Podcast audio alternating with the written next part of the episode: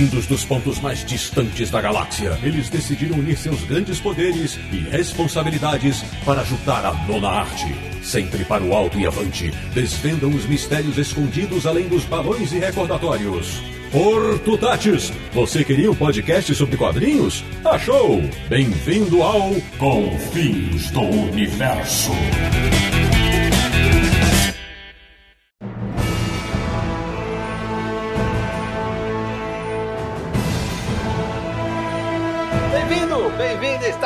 Começando mais uma edição de Confins Universo, o podcast de quadrinhos favorito do fotógrafo Phil Sheldon, que é o podcast do Universo HQ, o site que desde 5 de janeiro de 2000 registra em texto e imagem o que de melhor acontece nos quadrinhos no Brasil e no mundo. www.universohq.com. E o programa de hoje é para celebrar o jubileu de prata de uma HQ literalmente maravilhosa. Eu sou o Sidney Guzman, falo de São Paulo e como jornalista, adoraria noticiar para o público a Era das Maravilhas. De Petrópolis, no Rio de Janeiro, ele que sabe que existem monstros entre nós. Samir Naliato. Maravilha vai ser falar sobre essa história. Da República de Ipiranga, em São Paulo, o cara que fica comendo chocolate no frio enquanto aguarda o dia do juízo final. Marcelo Naranjo. Um dos maravilhas, em carne, osso e um pouquinho de gordura. De Luxemburgo, na Europa, o homem que era apenas um garoto no dia em que ela morreu. Sérgio Codespot.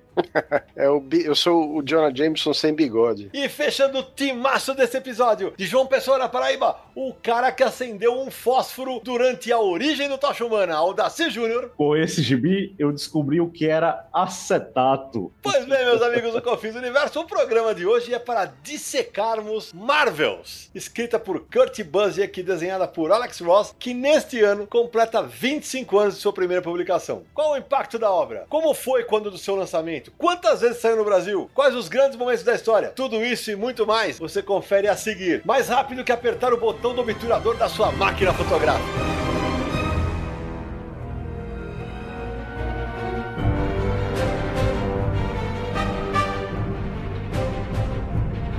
Começando mais um Confins Universo, menino Samir Neliato, antes de entrarmos no universo de Marvels, sob a ótica de Phil Sheldon, aquele recado bacana para quem nos apoia no Catarse ou para quem quer nos apoiar. Estamos em busca de mais apoiadores. Pois essa campanha maravilhosa que temos no Catarse, em www.catarse.me barra Universo HQ. Como a gente explica em todo episódio, é uma campanha de financiamento coletivo em que as pessoas que decidem ajudar apoiando é, vão colaborar todos os meses com o valor escolhido. Por isso que se chama campanha recorrente. Então, funciona como se fosse realmente uma assinatura, vale todos os meses, e nós temos vários planos de apoio, que vai um mínimo de 5 reais, que é o, o valor mínimo aceito pelo Catarse, e nós temos planos que vão é, acrescendo a esse valor com diferentes recompensas, com diferentes é, bonificações para os apoiadores. Então você pode entrar lá, você pode ver os planos de apoio, ver as recompensas que temos programadas. Você pode conhecer mais sobre o projeto do Catarse, que começou em dezembro de 2017 e é esse projeto que tem mantido a gente aqui fazendo confins, toda quinzena um novo episódio, e isso tem sido de fundamental importância para a gente continuar com esse projeto. Então acesse lá catarse.me barra universo HQ e você vai conhecer todos os detalhes sobre a nossa campanha. Até porque, Samir, eu tinha dito nos últimos programas que se chegarmos a 250 apoiadores, vai ter um sorteio especialíssimo com muitos quadrinhos e para todo mundo, porque o sorteio mensal de quadrinhos é para quem apoia a partir de um determinado plano. Se batermos os 250 e faltam 7 pessoas nesse momento, no momento da gravação nós temos 243 apoiadores. É, se batermos os 250, todo mundo concorre ao big sorteio de quadrinhos que eu vou fazer. Colabore conosco. E no momento que chegar aos 250, a gente vai divulgar todos os quadrinhos que nós vamos sortear, a data do sorteio, vamos fazer uma live no Facebook para todos os apoiadores poderem ver, vai ser bem legal. Vai ser legal. E Samir, agora falta aquele recado da nossa camiseta, né? Bacana, né? Camiseta do Confins do Universo, a camiseta mais adorada pelos fãs dos quadrinhos, está no site As Baratas, www.asbaratas.com.br. Você vai encontrar tanto modelos masculino quanto feminino. Você pode usar nas convenções, nos eventos de quadrinhos, para usar também para passear aí no cinema e naquela comic shop livraria que você gosta, para ouvir nosso Confins do Universo, vai ficar bem vestido. Então acessa lá, você vai poder encontrar lá para comprar, tá bom? E lembrando também que estamos no Spotify já tem algum tempo, nossos episódios, sempre que lançamos um novo, né, aparece automaticamente também no Spotify. Se você usa para ouvir suas músicas prediletas, assine também o feed do Confins do Universo no Spotify. É isso aí. Agora, meu amigo Sérgio Codespot, vamos começar a falar de Marvels, né? É, quando gente tava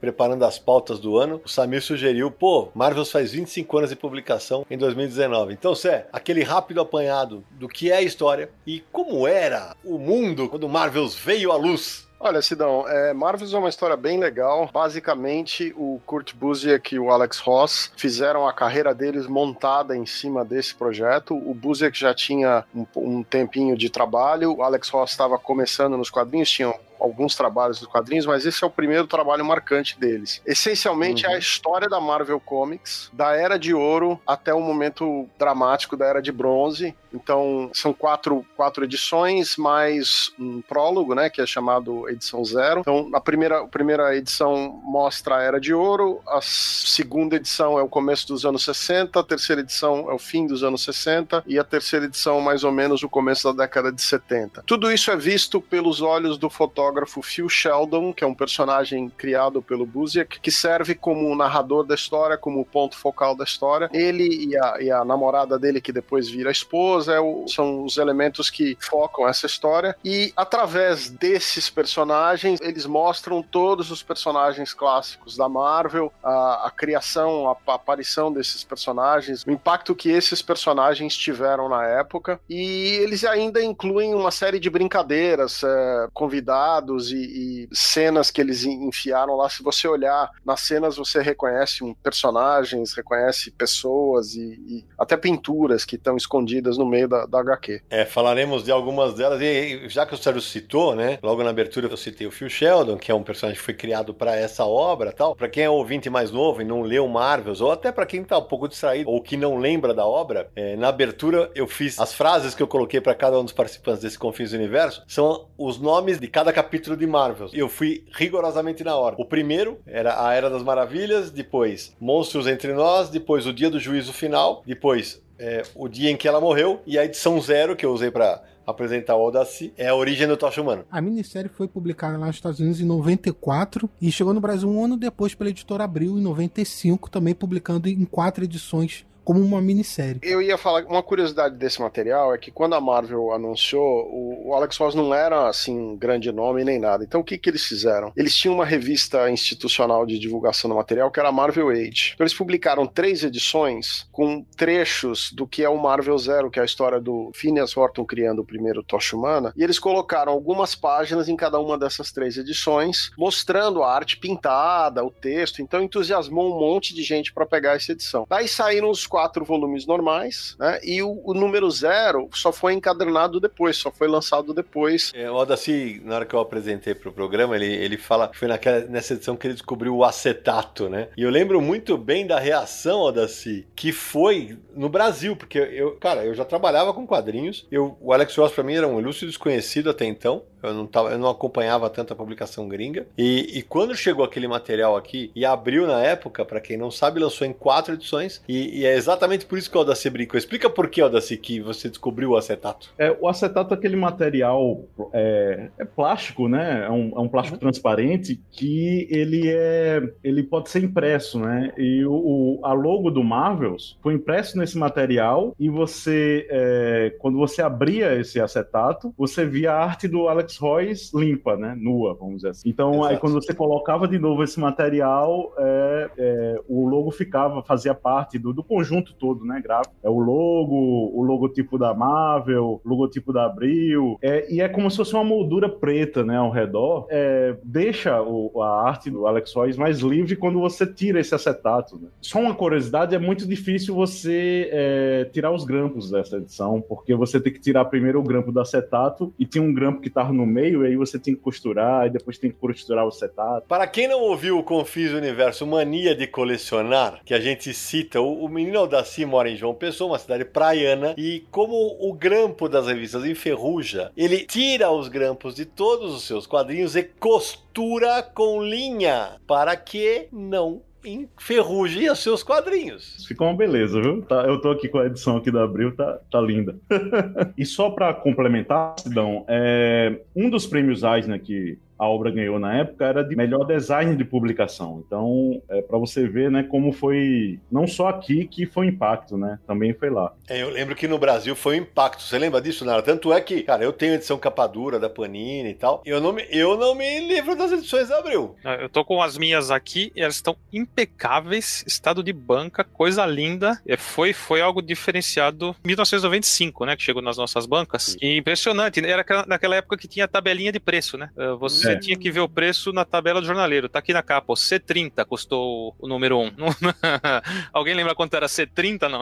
Não. Depende do dia, né? É, cada é. semana atualizava, né? Aumentava. Eles eram é. bem estudados. Ô, Sidão, só, só para complementar algo que você, você falou antes, uh, você falou que não conhecia o Alex Ross, mas ele também era praticamente um, um desconhecido, mas muito pouco conhecido nos Estados Unidos até o, o lançamento de Marvels. E o Busiek era um roteirista menor. Eles explodiram com Marvels mesmo. É isso mesmo. Então, Naranjo, só lembrando que o, o Buziak, é, ele já tinha um tempo, ele tinha passado pela DC, ele estava fazendo Luke Cage na Marvel. Ele é 10 anos mais ou menos mais velho do que o Alex Ross, e o Ross ele vinha da parte publicitária e ele se destacou fazendo Terminator The Burning Earth da Now Comics. E era um material que impressionava porque era pintado, as capas eram incríveis, e a partir daí ele e o Buziek se conheceram e fizeram essa proposta que deu muito certo e deu destaque para os dois. A carreira dos dois foi muito, muito importante. Ô Sérgio, esse material que você falou do Exterminador do Futuro, a Mitos publicou recentemente no Brasil no encadernado em capa dura. Saiu ano passado, tem roteiro do Ron Fortier e publicou na íntegra aqui, a minissérie completa. Inclusive a Mitos anunciou o trabalho que revelou Alex Ross e tal. Tá, tem isso no Brasil. Eu queria só confirmar uma informação do Naranja e do Aldaci, que vocês estavam falando do design, do, da capa, do acetato e tal. Esse, o design da capa é do Joe Kaufman, é, que fez o logo, fez a capa em acetato. E nos Estados Unidos, o material teve uma segunda impressão, mas só a primeira impressão tem capa em acetato. A segunda impressão eles imprimiram normal. É, eu também tenho as edições da Abril com capa em acetato, são lindas. É,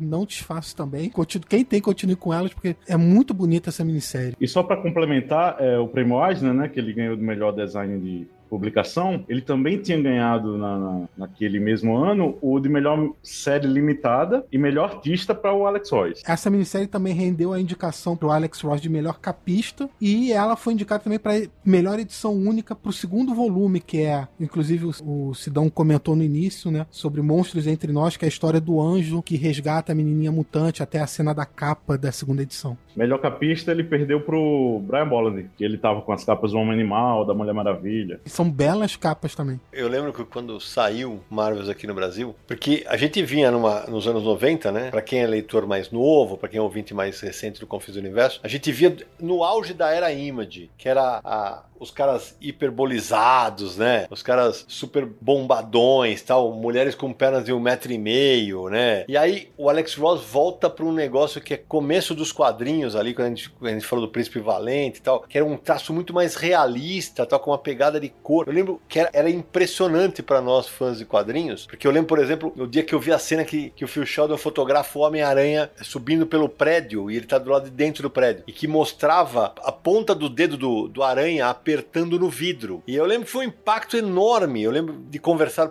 na época, a gente tava em 95, né? Tava prestes a lançar o Wizard no Brasil. E, e era um Aue, né? Eu lembro que a gente conversava com o Leandro, o Sérgio tal. Foi um impacto estrondoso a arte do, do, Alex Ross na época. Vocês lembram disso? Eu lembro. Todo mundo ficava de boca aberta, porque, primeiro lugar, que a gente não estava acostumado a ver uh, o interior das revistas pintado desse jeito. Não era uma coisa Isso. ainda muito comum. Era mais do quadrinho europeu, da heavy metal, do que Isso. do quadrinho do super-herói. Então era um negócio que era, né? Você falava, porra, olha o que os caras estão fazendo, não é só a capa, certo? E é. segundo a qualidade da arte, tinha esse aspecto que, apesar de ser hiperrealista, era limpo, né? É, é uma arte limpa limpa. Ela tenta ser bem realista, né? Porque tem arte pintada que não é, é, apesar de ser pintada, ela tenta emular um certo estilo mais cartoonizado, né? É, exatamente. E, e Marvels não é bem realista e tenta ser o máximo possível realista. A estilização é pequena e o uso de coisas mais expressionistas e tal também é pequeno, entendeu? É, realmente o enfoque é, é numa arte mais realista, mas assim, uma cara bem limpa, numa cara de uma narrativa bem limpa, né? Uhum. Então é show chocante mesmo. Eu lembro também da, de quando foi lançado, eu lembro que era o maior prazer ir na banca para ver se já tinha chegado a próxima edição. Porque era um material que você tinha gosto para comprar logo, você queria ter logo toda ela, porque ela era bonita, ela era chamativa, a história era muito boa, a arte é, é, é excelente. E só, eu queria só contextualizar o lance do código na capa. A gente já comentou em outro episódio, mas quem não ouviu, estiver ouvindo esse. Na época, aquela época tinha muita inflação, para as editoras não perderem dinheiro por causa da inflação do período de vida em banca, para você ver. Período de vida em banca já podia defasar o valor da, do preço de capa. Podia não, defasava. É, exatamente, defasava. A Abril lançou uma tabela com vários códigos e ela, essa tabela ficava com o jornaleiro na banca. E ela imprimia a capa, um código. E você pegava, olhava o código na capa e na tabela e via o valor. E essa tabela mudava, sei lá, toda semana, reajustando o preço. Então eles não precisavam imprimir com o preço de capa e reajustava, só, só imprimia a tabela nova que saia muito mais barato. E, e o, o, curioso, né, Samir, é que assim que surge o Alex Ross e tal, eu lembro que a primeira reação dos fãs foi essa, de, de um impacto enorme, né? É, mas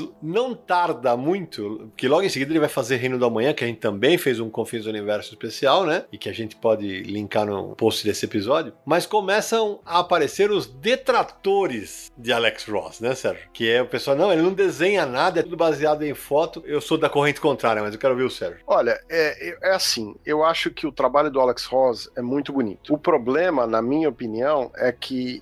a arte dele, ela cansou um pouco um monte de gente muito depressa. Então começaram a surgir uma série de detratores dizendo que ele só trabalha com modelo fotográfico e tal. Agora, se você olha o lápis dele antes das pinturas, você vê que ele é um excelente uhum. desenhista. É um espetáculo é. a arte a lápis. Ele, ele trabalha sim em cima de fotografia, como muita gente faz. Ele tem os modelos. Só para dar uma ideia, por exemplo, nesse trabalho, o Marvels, o Tocha Humana que ele faz, era um conhecido dele que trabalhava no, como modelo para uma agência de publicidade onde ele fazia storyboard. O cara chama Frank Kazi e ele interpretou vários dos personagens da série, inclusive o Tocha Humana. Então, ele queria fazer uma cena do Tocha Humana pegando fogo, ele vai lá, tira uma foto do Tocha do cara na pose certa, inverte o negativo para mudar o tom da cena, então a parte mais escura inverte com a parte mais clara, e aí ele pinta com aquele negócio e fica essa sensação que o cara tá em chamas muito mais distinta, ele consegue o efeito que ele quer. Então, assim, não é que o cara não sabe usar o recurso, ele sabe. O problema é que esse tipo de arte pintada, frequentemente, ele perde um pouco da movimentação, ele, ele fica mais duro. E para muita gente, depois de um tempo, isso cansa. Então, ele tem os seus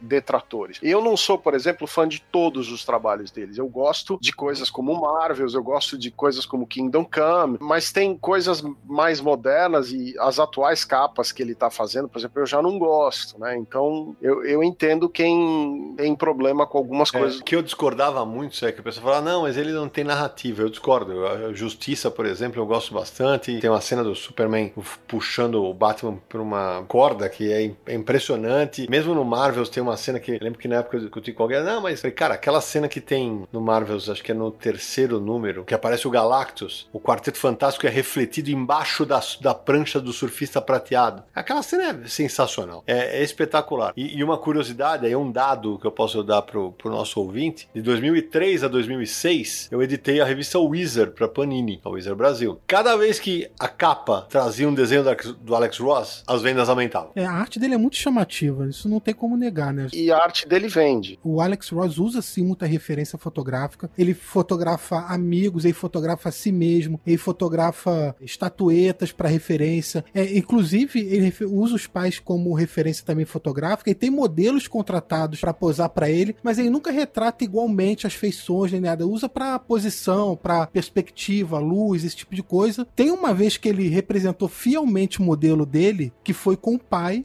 o pai dele é o pastor do Reino do Amanhã, mas ele fez inclusive como homenagem ao pai, né? Aí é igualzinho aquela barba branca, cabelo branco, a fisionomia é idêntica ao pai dele no quadrinho. Em geral é só referência mesmo, até o Sérgio leu as edições anotadas e manja bastante, vai citar, ele brincou que outros personagens de quadrinhos que aparecem durante a história, ou seja, ele transforma aquilo do jeito dele e fica muito bom. O Samir, o, não sei se você sabe, mas no Marvels ele usou o pai e a mãe como referência a história inteira, porque ele usou as fotos antigas do pai e a mãe para envelhecer os personagens. Então, ele... é, o, o Phil Sheldon e a mulher são o pai e a mãe dele transformados, desde quando eles eram jovens até eles ficarem mais velhos, e não são só eles que foram usados Peraí, como Sérgio, pai e a mãe dele. Os pais, os pais serviram de aparência pro Phil Sheldon e a esposa? Em vários períodos, as poses iniciais. Não que a feição final ah, seja tá. exatamente, mas ele usou o pai e a mãe, as fotos de época, é, a maneira como eles envelheceram, para ilustrar diversos personagens, não apenas os dois principais. Porque, veja, as pessoas acham que quando você está usando a foto, ele está copiando as feições. E às vezes não é isso, às vezes ele está copiando o estilo de cabelo, o estilo de roupa da época, para mostrar um período. No caso de Marvels, ele usou muito as fotos do pai e da mãe dele para fazer esse tipo de coisa. Os pais dele, inclusive, além de, de serem usados, como você disse, de referência, eles aparecem em cada edição, cada uma das quatro edições, no período de época correspondente com as feições que tinham na época. Então, na primeira edição aparecem os pais dele mais novos, aí envelhecendo na segunda edição que já vai para a década de 60, 70, inclusive ele fez isso ao longo da minissérie. I wanted to look at the comic art and think it was representation of real things and events. É, a gente acabou não citando que o editor de Marvels é um nome que não se tornou um puta nome famoso no mercado de edição de quadrinhos, que é o Mark McLaurin, né, Sé? Isso. Ele não é um, um cara que se tornou um, um, grande nome. Ele tem uma passagem pela Marvel, ele, ele tinha uma série de projetos uma época na Marvel, mas ele nunca virou assim um nome popular como outros editores, né? Como o Mark Wade, que foi editor e depois virou escritor. Ele nunca se tornou um, um desses nomes que você é, fala, ah, isso aqui é, é trabalho desse cara, né? É, porque ele começou como é, editor assistente, né? E aí ele parece que ele trabalha no selo Epic Comics, incluindo o Legião Alien. Ele trabalhou na, na Legião Alien, que é um material que clássico que chegou a sair no Brasil e tal, e que muita gente adora, né? Ele ficou na Marvel mais ou menos de 90 a 95. É, é um período que ele trabalhou na linha da Epic, em revistas como o Metropol do Ted McKeever, trabalhou no, no material do Cliff Barker do Hellraiser, mas uhum. também fez coisa como Alpha Flight, ele fez Sim. alguns números de Akira, por exemplo, Exato. foram editados por ele, tá certo? É, é, o lance é que, assim, é, ele era um editor da época, era um cara competente, estava na linha da Epic, tinha uma noção. Esse material do, era um material que tinha uma qualidade editorial que precisava de um editor diferente, porque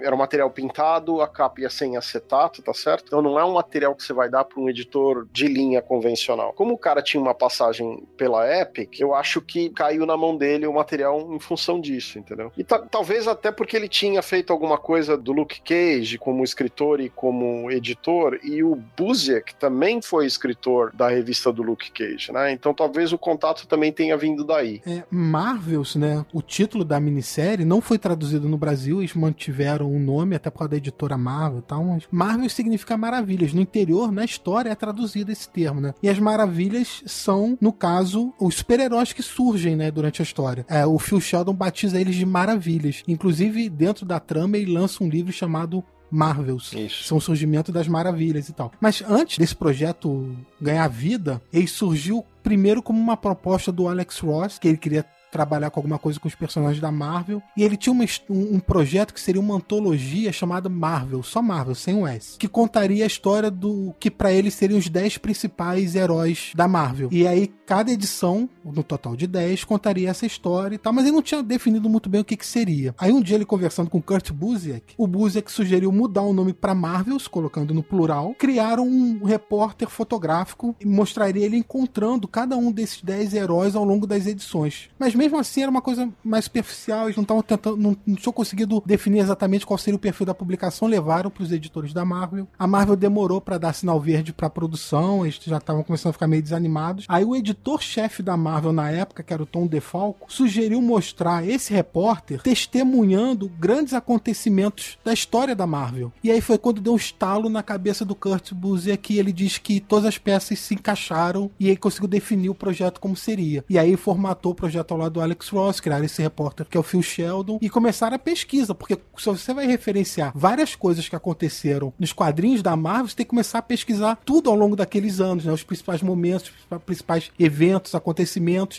Alguma coisa que às vezes não era um evento muito grande, mas era menor, colocado num canto de uma revista, eles pegaram e colocaram de referência no fundo na história principal de Marvels. Então eles fizeram ali um quebra-cabeça criando um fio narrativo. Então eles pegaram, por exemplo, vamos citar a morte da Gwen Stacy, que é um evento bombástico no universo Marvel até hoje lembrado. Que é retratado no número 4 de Marvels. Exatamente. Momentos antes da Gwen Stacy sequestrada pelo Duende Verde, ela está testemunhando a invasão atlântica que aconteceu na revista do Namor. Então eles foram encaixando acontecimentos que interligassem a história, a linha narrativa da história. É, e, e tanto que quando ela morre, o Phil Sheldon fala, porque a manchete do jornal é a, é a morte do Norman Osborn, que é o Duende Verde. Aí ele fica puto, aí ele fala assim: sua morte nem chegou à primeira página. O Homem-Aranha, sim, é claro. Embora só o Clarinho tenha acusado de assassinato. Aí ele fala assim: e a filha do Stacy foi enterrada no parágrafo 10. Parágrafo 10. Ele tá muito puto com, com isso. É, porque Marvels, no final das contas, é um projeto que é uma grande homenagem ao universo Marvel, uma celebração dos quadrinhos da Marvel. Mais ou menos o que a gente comentou até no episódio do filme Vingadores Ultimato, que é, o filme referencia filmes anteriores, a gente fala disso, isso é uma homenagem, que ainda não leu Marvels, o que, que tá esperando, valer, né? É mais ou menos e revisita vários momentos importantes como uma grande homenagem a esse universo também. E só para arredondar isso que você falou do Tom DeFalco, eu sempre falo disso nas minhas palestras, esse, foi, esse é o papel do editor, do bom editor, é ligar o trabalho do autor com o seu público, achar um caminho. Muito bacana a, a tua menção. Só um parêntese é, sobre o livro, né, que o próprio Phil Sheldon lança dentro de Marvels, que se chama também Marvels. Se você for ver, é muito legal isso. O, o, a capa do livro é quando ele tira uma foto do gigante quando ele tá passando. Uhum, uhum. Então é de baixo para cima, um, um contra-plongé. E essa foto vai ser a capa do livro dele. Só que, no caso assim, né, os seres humanos diminutos, né, e o, os heróis grandes lá em cima, né. As maravilhas. Isso, inalcançáveis, né, aquele negócio que eles nem, ele nem liga para eles, né, ele nem, ele nem olha para baixo tal. E é, em algumas edições de, de Marvels, inclusive saiu aqui, que até a edição de décimo aniversário, uma delas, né, inclusive uma recente da Panini, que é de 2017, também tem essa capa, só que é do ângulo ao contrário, é de cima para baixo, é, visualizando o gigante na angular da lente do Phil Sheldon. Então você vê essa troca, né, essa inversão aí de valores. É exatamente isso. É muito bacana. Né? Há anos que eu tinha lido da última vez. Duas coisas interessantes. Primeira que não envelheceu nada, continua uma HQ muito boa, atual. E segundo que, curiosidade, na época, da última vez que eu, que eu li, eu, eu lembro que eu não, gostava, não gostei muito do, do final. Falei, ah, tá muito aberto isso aqui. E hoje, relendo, eu falei, nossa, isso aqui tá ótimo. Tá, tá perfeito esse final, na verdade. É curioso isso, com o tempo passando, como a gente pode sim mudar de opinião. Então, Lanejo, falando disso e emendando com uma coisa que o Samir falou, que é o seguinte: quando o Buziak recebeu o sinal verde para fazer o material, ele foi fazer a pesquisa. E a pesquisa tem duas etapas. A primeira etapa era o material da Era de Ouro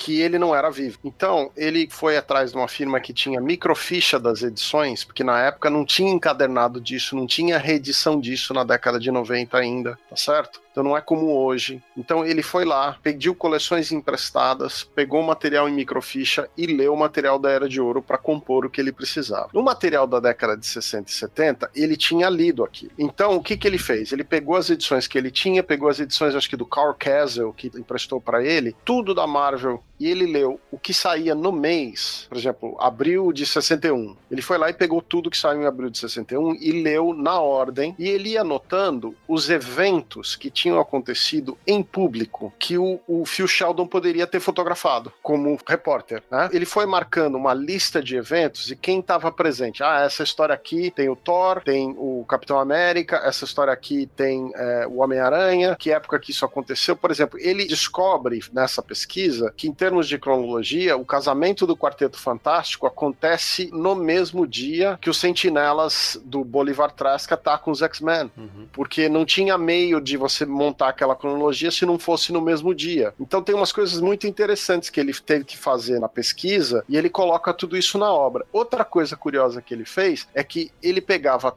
todas as cenas que apareciam em jornal na época, tinha manchete de jornal. Você pega uma revista do Kirby do quarteto da década de 60, tem lá um jornal Globo Juvenil da Tarde, sei lá, um nome qualquer desses. Ele copiava o título da manchete, a, a, a revista que saía, e o Alex Ross inclui esses detalhes. Então, se você pegar o Marvels e for olhar com as revistas da época, da década de 70, a parte que aparece as manchetes de jornais, elas são as manchetes da revista da década de 60. Sérgio, isso é muito interessante porque não é à toa que o volume 2 foi indicado ao Eisner. Porque se você for ver a estrutura narrativa dele, você vê né, as dondocas saindo por causa que tava com o cabelo da Sue Storm, uhum. é, camisa do Quarteto Fantástico, e ao mesmo tempo ele faz o paralelo dos muros pichados, que é fora mutante. Quer dizer, ele, ele mostra esse glamour esse, essa, é, a celebração, né, a, o momento de celebridade do super-herói, e ao mesmo tempo ele mostra também intolerância com os mutantes. É interessante, é ele vai,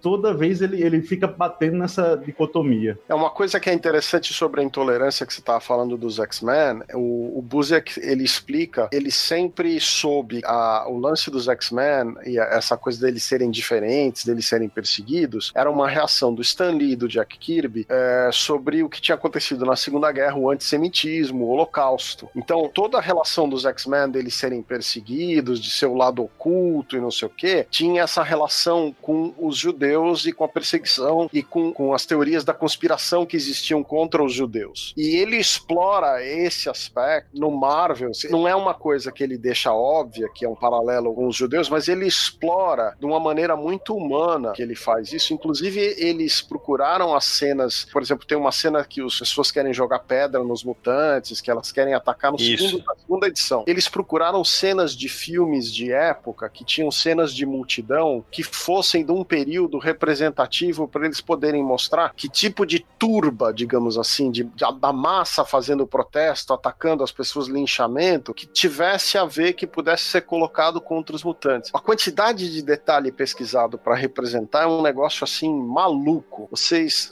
olha, eu recomendo muito as edições que estão saindo saindo é, do Marvel's Annotated, que tem esses detalhes assim em, em, minúcias indescritíveis, tudo muito ilustrado, além das edições originais, né? Que lindo seria isso sair por aqui, hein? Ah, mas é impossível, Samir. Infelizmente no Brasil ainda acho que é impossível, porque isso que o Sérgio falou, é, o trabalho iconográfico do Alex Ross nesse, nesse em Marvels é, é, assustador, porque inclusive a indumentária, as roupas da, dos, dos transeuntes, dos pedestres que aparecem nas cenas, é, é tudo de acordo com a época cabelos, é, penteados, tudo é de acordo com a época. Foi um trabalho realmente é, de pesquisa, é, de tirar o chapéu, cara. Realmente bacana demais de ver. E já que você falou, você, é do, você citou o casamento, que foi no mesmo do, do Reed Richards e da Sul, vale dizer que dentre os convidados estão os quatro Beatles, a Mary Tyler Moore, que era uma estrela da televisão, o Dick Van Dyke, que era outra estrela de televisão. Então tinha também esse, essa preocupação de juntar quem eram os, os grandes nomes os, da época e colocar na HQ. Sabe por que que tá lá o Dick Van Dyke. Diga. Essa é outra história interessante. Na pesquisa do,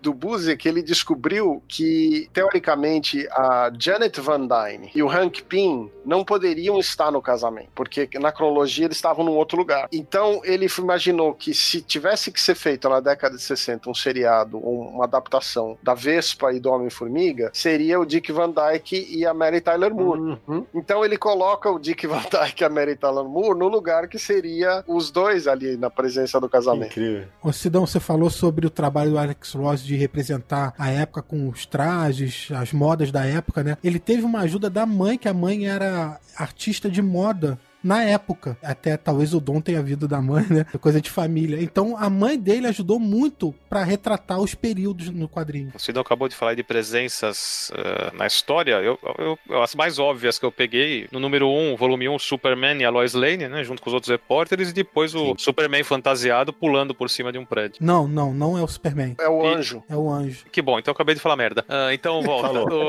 não, mas não falou. Mas veja, você não falou mas muito parece, merda. Não, parece, não, não. É, só É de aparece a propósito. capinha vermelha e tal. É de propósito, porque a roupa do anjo ela é azul e vermelha. E o É. Alex Ross fez de propósito, ele não mostra o anjo direito, mas ele fez de propósito pra dar a ideia que era o super-homem saltando um prédio. E é, a gozação é mesmo essa. Agora, tem o Billy Batson também, né? Tem o Billy e o Capitão Marvel. O Capitão Marvel, tem o Billy Batson e tem o Popeye. Sim. O papai. Jimmy Olsen. Ele utiliza outros personagens que eu catei aqui. Quando, é, assim, o Phil Sheldon é um personagem bem interessante, né? Que ele, primeiramente, ele quer ser famoso, ele pensa em ir pra guerra, mas ele vê que as maravilhas estão surgindo aqui com o advento do Tocha Humana original e ele decide ficar. Então, o que acontece? A futura esposa dele, né, a noiva, ela tá querendo, né, casar e tudo mais, mas só que ele fica com esse pensamento de que como é que eu vou criar um, um- filho nesse mundo e tudo mais. E ele pede um tempo pra ela, né? Aí tem uma parte que ele, ele vai pro cinema e ela tá lá com Bill Lupkin É o avô do carteiro William Lumpkin, que é o personagem do quarteto. do quarteto. E depois ela pega e fala, né? Quando eles vão é, é, reconciliar, ela pega e diz: E aí, aquele cara tal? Ele diz: Ah, é só o carteiro.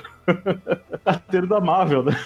Eles fizeram uma série de brincadeiras que, por exemplo, aparece uma cena que aparece a policial Betty Jean falando com o Namor. A Betty Jean Hum. era a primeira coadjuvante importante da Marvel na revista do Namor, na Era de Ouro. É, as pessoas, evidentemente, não lembram mais dela, mas ela é a mãe adotiva da Namorita, por exemplo. E é uma personagem que ficou meio esquecida. O nome da mulher do Phil, quando solteira, chamava Doris Jacket. O Lloyd Jacket era o nome do cara que tinha o Funnies Incorporated, que é o, o primeiro cara que convenceu o Martin Goodman a fazer quadrinhos. E o próprio Goodman é o personagem para quem o Phil Sheldon trabalha na Era de Ouro. Ele vai lá e fala, o senhor Goodman, não sei o que, e tem um fulano meio loirinho. É a cara do Martin Goodman e o nome é o mesmo. Então ele representa ele mesmo na época, né? Ele- o Alex Ross desenhou o próprio dono da Timely na época. Sim, ele aparece. É uma coisa que muita gente não conhece, nunca viu uma foto do Martin Goodman. Acho importante é, lembrar isso também, né? Que agora lá na primeira edição tem uma cena que os repórteres estão reunidos num bar de noite. Tá o Phil Sheldon, o Jonah Jameson, que nessa primeira edição não aparece nunca que é o nome dele é Jonah Jameson, só aparece que ele quer ser o dono do Clarim Diário. Isso porque teve um editor na Marvel que disse que o Jonah Jameson não tinha idade para estar vivo naquela época da Segunda Guerra, que é a primeira história se passa em 39. E o Busiek e o, e o Ross discutiam que não era assim, que não podia ser, porque tem uma história que o Jameson quer se aposentar, então ele tinha que ter mais de 65 anos que ele devia estar vivo. De qualquer maneira, para deixar ambíguo, eles fizeram na primeira edição o Jonah Jameson com aquela cara de maluco dele, fumando lá o charutão dele, mas nunca menciona o nome dele. E ele está sem bigode. Então tem essa cena de noite na lanchonete, que estão os dois conversando na lanchonete e falando mal dos- das maravilhas, e de repente o cara do lado deles é o Tocha Humana. Essa cena que aparece eles visto de fora, a representação de um quadro muito famoso chamado Nighthawks, do Edward Hopper, é um quadro de 42. E o Alex. Ross reproduziu quadro na íntegra, só que ele acrescentou os três personagens da história, o Phil, o Jonah Jameson e o Tocha Humana, ao lado das outras pessoas que estavam pintadas dentro da lanchonete. É muito legal isso. Isso é um quadro na página 13, se não me engano, é o primeiro quadrinho da página 13 na primeira edição. E o, o JJ é interessante que ele é um- uma personalidade forte, né? Um personagem forte. Ele trai atenção quando ele aparece. E a gente já falou aqui em dicotomia, mais pro fim da história, do, no, pro fim da série, o, o fotógrafo joga na cara dele, pô, você fez uma matéria aí dizendo que o, o Aranha não fez nada numa situação e você faz matérias eh, criticando quando ele faz alguma coisa. É difícil, né? E o JJJ fica bravo com ele, obviamente. A edição mais recente da Panini e, e também na anterior, que é de 2010, no final tem extras que trazem, por exemplo, é, easter eggs de cada um dos volumes. Por no número 3 tem desenhado Joe Sinott, tem o, o- Kurt- o próprio Kurt.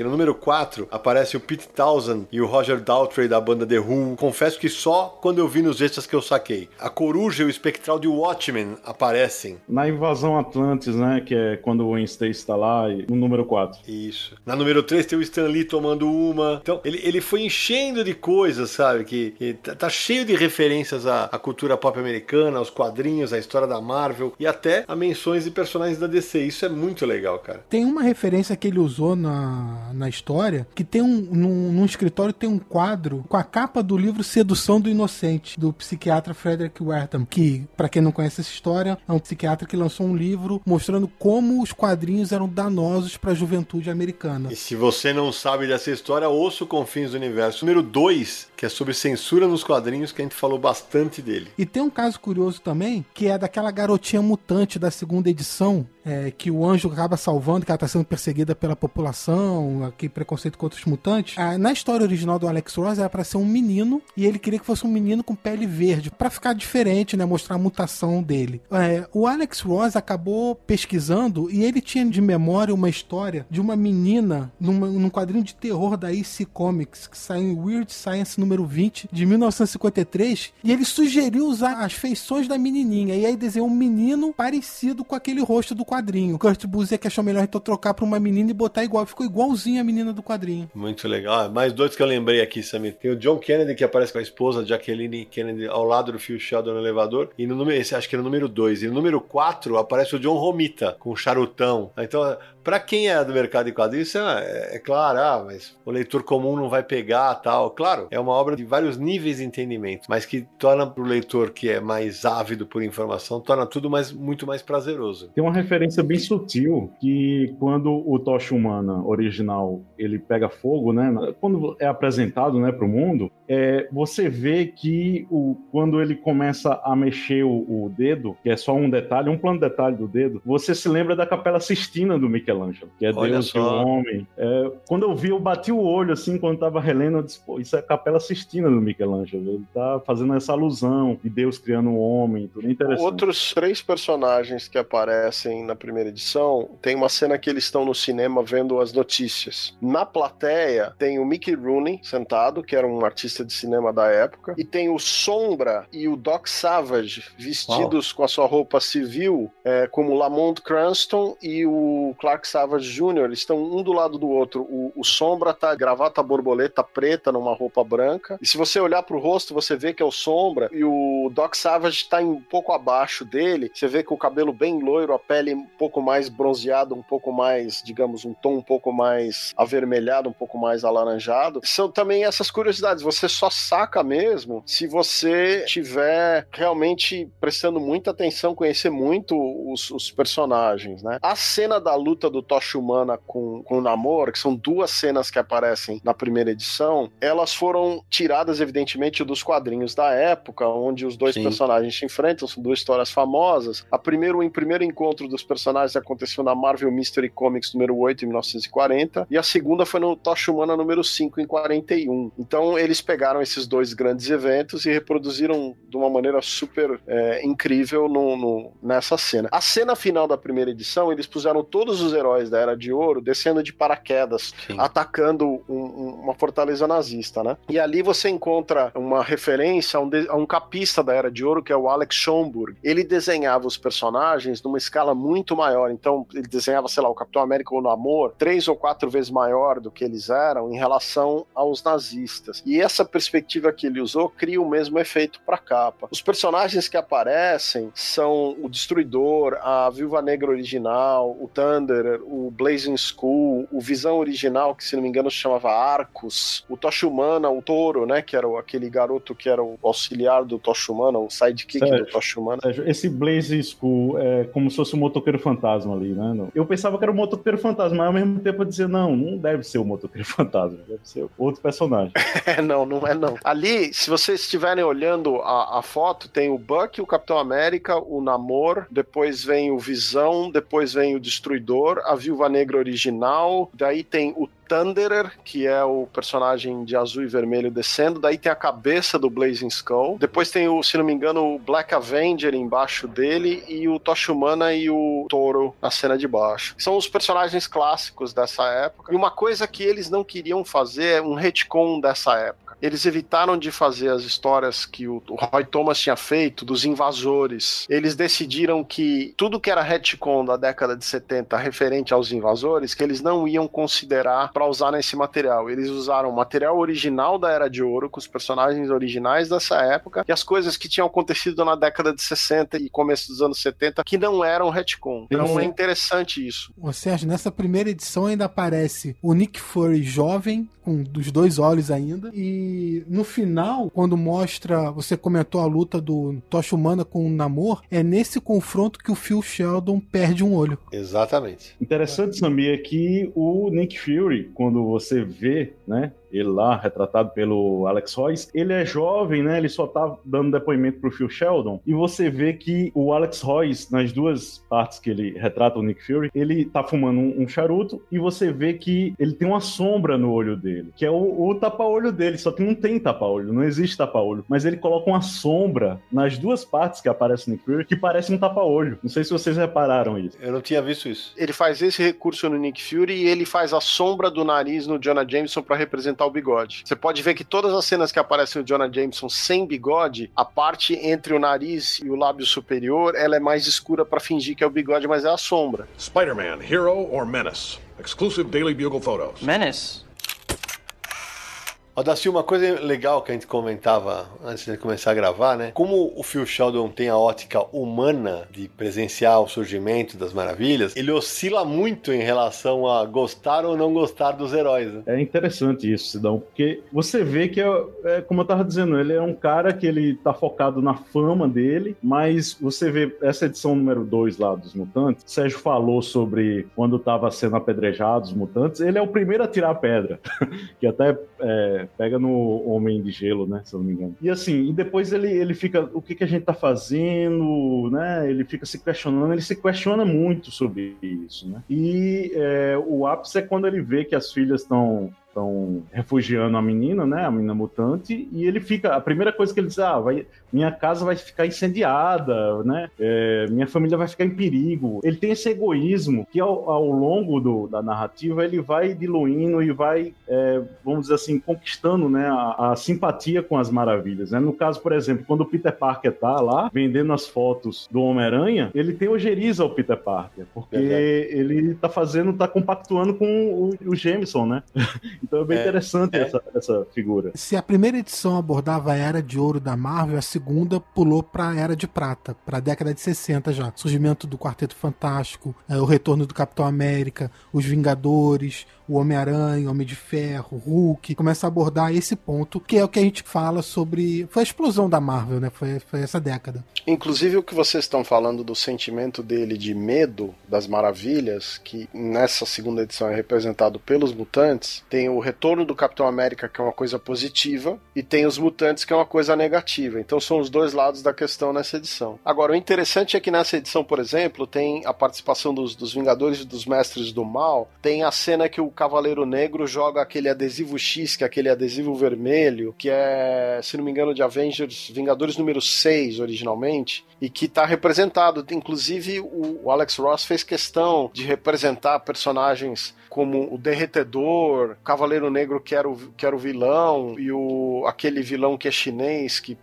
que é o homem radioativo, que frequentemente as pessoas não identificam que ele é chinês porque ele não é desenhado como se ele fosse asiático, né? E o Ross fez questão de representar ele dessa forma, né? Então eu acho bacana que ele começa a juntar esses eventos. O, o Phil vai fotografando a Marvel evoluindo e o surgimento das maravilhas. Tem uma sequência que ele tá andando nessa segunda edição. Num desses ataques, ele tá andando num negócio que tem várias vitrines na rua. E todas as roupas da vitrine são inspiradas no uniforme da Vespa. Não sei se vocês estão lembrando disso. Cara, não lembrava disso. Então, inclusive tá escrito no, na placa, assim, dentro da vitrine, tá assim, é, roupas inspiradas no uniforme da Vespa. Então tem vários dos uniformes. E isso é tirado também, se não me engano, de um Tales to Astonish, que tem a Vespa entrando numa loja e tem várias das roupas dela dentro da loja, que ela fica surpresa que ela tá sendo referência de moda, né? Uma sacada legal. tava pensando aqui, porque tem esse lance de oscilar entre admirar as maravilhas e temê-las, né? Mas a partir do momento que você tem uma cena no primeiro número, na qual o Namor joga um vagalhão né, de água sobre Nova York, eh, não dá para depois achar que ele é legal porque ele tá combatendo os inimigos dos Estados Unidos, nem nada do tipo, né? Ele jogou um vagalhão na cidade, cobriu prédios, né? Então lógico, a gente sabe que não é tão realista assim, mas uh, acho que temer faz mais sentido. Né? Ele brinca com isso, Nara, que é, vem a, a menina, cons, é, é, faz a conciliação dos dois, aí depois acha que o Namor é uma ameaça, e quando vê o Namor tá, tá sendo filmado combatendo os nazistas, depois ele, ele vem pra né, atacar Nova York, aí toda vez é isso, né? Ele, é, o, o povo fica confundindo, né? Se confundindo porque eles não têm acesso à informação que a gente tem como leitor, né? Com, com os uhum. clássicos. Aí fica. E aí, por que, que ele tá agora. Não tá no nosso lado, não tá no nosso lado? Aí o povo fica né, com aquela interrogação do tamanho do mundo em cima da cabeça. Né? Bom, na verdade, existem heróis e existem vilões, né? Vilões são ameaças, heróis não. E existem os X-Men que são temidos por um fator que não é exatamente se é bom ou mal. Mas o Namor é um desses personagens que representa os dois lados. Ele é frequentemente vilão, ele é o inimigo do quarteto, ele é, atacou as, as Nova York, as cidades durante muito, muitas vezes, durante muitas épocas, e ao mesmo tempo ele defendeu os Estados Unidos dos nazistas num determinado momento, ele fez parte dos defensores, ele fez parte, acho que até dos Vingadores, e tem vários momentos que ele está aliado ao quarteto e outros momentos que ele é vilão. O Namor é um personagem muito ambíguo nesse sentido. Tem uma parte bem interessante que o Phil Sheldon, nas reflexões dele, ele pega e fala, né, tá o Thor passando lá, e eles, ah, se uh, eles, sei lá, jogarem um vilão no carro e espatifar o carro, alguma coisa assim, o que que eles iam fazer? Eles não iam reclamar, eles iam pegar os pedaços e iam pedir um autógrafo. tem esse negócio de né, as maravilhas e ao mesmo tempo tem aquele negócio de é, no, no volume 3, né, que é o juízo final, é, tem essa oscilação, né, de que, ah, o que que tá acontecendo é o fim do mundo, aí quando passa o povo diz, ah, não é, esse Galactus é fajuto, o Clarim Diário tá dizendo que, que não é, era, foi montado, foi fake e tal. E eles ficam, né, oscilando isso, as pessoas, tanto que no final o Phil Sheldon dá um esporro, né, no, povo. Dizem, ó, tem que o mundo acabar para vocês valorizarem as maravilhas, né? E o, essa, essa edição 3, com a chegada do surfista e posteriormente do Galactus, é, é uma obra-prima da, da arte dos quadrinhos, né? A maneira com a qual o Ross retrata o céu pegando fogo depois os, os meteoros, eles, os surfistas surgindo lá no meio, o Galactus chegando, ficou uma coisa impressionante. O cara mandou bem demais. A alusão bíblica, que é, o, é a, as três sinais, né, antes do, do Apocalipse, que inclusive ele faz essa, essa ligação com um senhorzinho que tá é, com aquelas placas, né, do fim está próximo, e o Phil Sheldon fica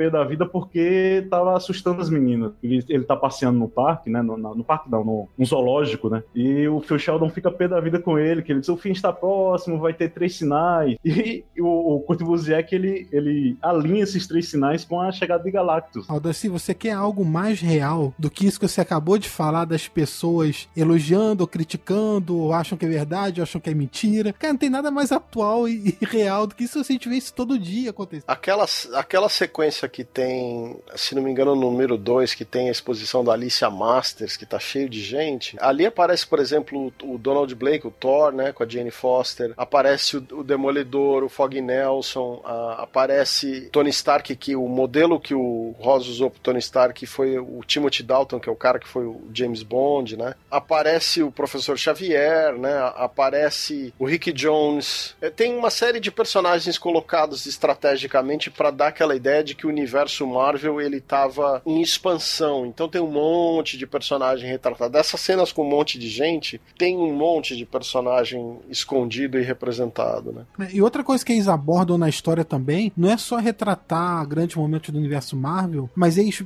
começam a mostrar como que o surgimento dessas maravilhas influencia no cotidiano das pessoas. Então, além do, do se for da loja vendendo roupa da Vespa, tem é, heróis em capa de revista, pessoas querendo cortar cabelo igual da Sue Storm. Isso acontece ao longo de programas de televisão. Tem tudo isso que ele, ele, ele aborda, cerca a história com todas essas influências que o surgimento dos heróis acabam provocando. O Samir, outra coisa legal que tem no, tem na HQ é que, ao passo que as maravilhas vão sendo retratadas, o Alex Ross não se preocupou, em, por exemplo, de, em dar um ar mais moderno para as roupas pelo contrário, é, elas, elas têm os visuais dos anos 60, dos anos 70. Isso é muito legal, porque aí fica naquele traço realista e dá um charme todo especial para a obra, né? É, qual é a genialidade de Marvels, assim? Eu tava refletindo isso. O leitor é muito onipresente no gibi, se você for ver, uhum. né? Eu, sempre foi, basicamente, né? Muito onipresente no gibi. Tudo favorece ao leitor. O ângulo, isso. a ação, a narrativa. Marvel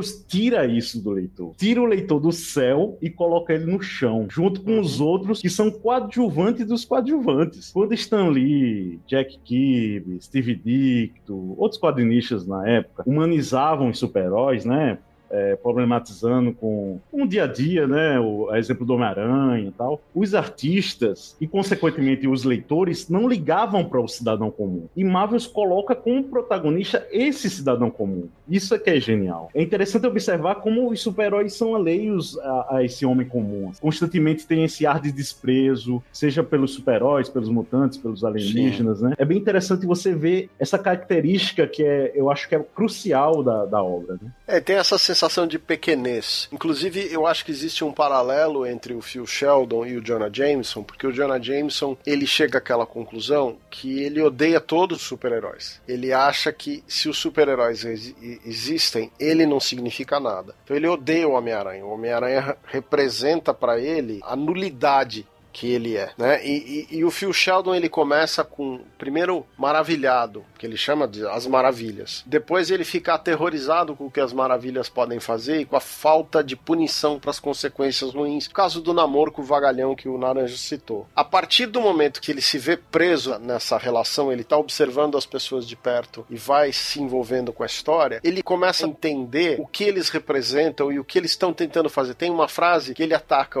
os mutantes e os cíclopes fala, eles não valem a pena. É, em inglês é they are not worth it. E ele fica intrigado com aquela frase. Por que que não vale a pena? Até ele chegar à conclusão que a menininha mutante que está escondida na casa dele é isso que não vale a pena. Né? É, nós estamos tentando salvar a humanidade e a humanidade quer nos destruir. É, não vale a pena atacar. Né? Não vale. A... Que que nós vamos atacar? Eles têm medo do que eles não conhecem. Tanto é que no, no último volume, que é o volume que morre a Gwen Stacy, eu acho que foi usado especialmente porque representa o ponto da era de bronze onde acaba a inocência da Era de Prata. A morte da Gwen Stacy é onde o super-herói na Era de Prata perde a inocência e foi por isso que foi escolhido e ele quer nessa história ele quer é, limpar a reputação do Homem-Aranha. Ele entende que o Homem-Aranha é um herói, é ele entende que o Jonah Jameson tá errado, tá fazendo um jornalismo porco, porque ele tá né, denunciando o Aranha como um, como um vilão. E ele vai até entrevistar o Octopus na cadeia. Ele fala: Você matou o Capitão Stacy com uma consequência dos seus braços, você perdeu o controle e ele morreu. E o cara não quer dar o braço a torcer. E ele entende ali que é mais um golpe acabar a reputação do Aranha, é mais um golpe do vilão. E ele quer limpar a barra. Daí ele vai lá e conversa com a Gwen Stacy e fica maravilhado com a Gwen Stacy. Ele acha que ela define as maravilhas melhor do que ele. Se vocês olharem, tem um, um, um diálogo entre os dois, quando ele está perguntando do, do, Capitão Stacy para ela, da, da, da, responsabilidade do Dr. Octopus,